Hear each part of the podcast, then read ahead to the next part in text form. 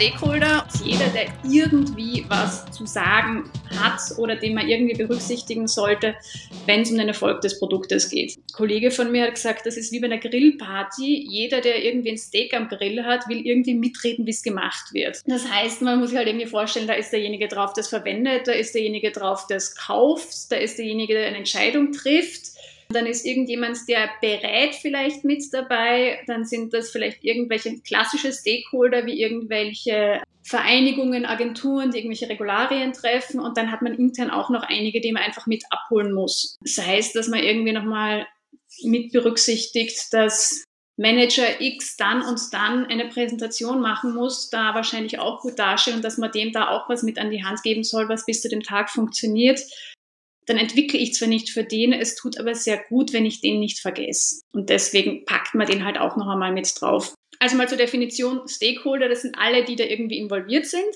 Das können interne sowie externe sein. Und da ist es einfach mal gut, die mal alle zu sammeln.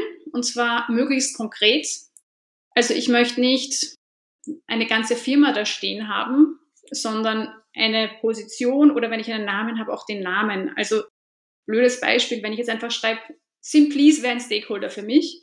Wer ist Simplease? Wer ist Mr. oder Mrs. Simplease? Und was hat denn der für ein Interesse? Du bist wahrscheinlich sehr anders aufgestellt als jemand, der die Buchhaltung macht. Mhm. Machen beide für Simplease, aber da ist einfach trotzdem die Frage, wen möchte ich da angehen? Also möglichst konkret sein, die ähm, entsprechenden Personen darauf zu schreiben oder die entsprechenden Rollen, um da einfach im Team auch Klarheit zu schaffen, um wen geht es denn überhaupt? Und dann werde ich sehr oft gefragt, ist das denn jetzt richtig so, wo ich sagen kann, das weiß ich nicht.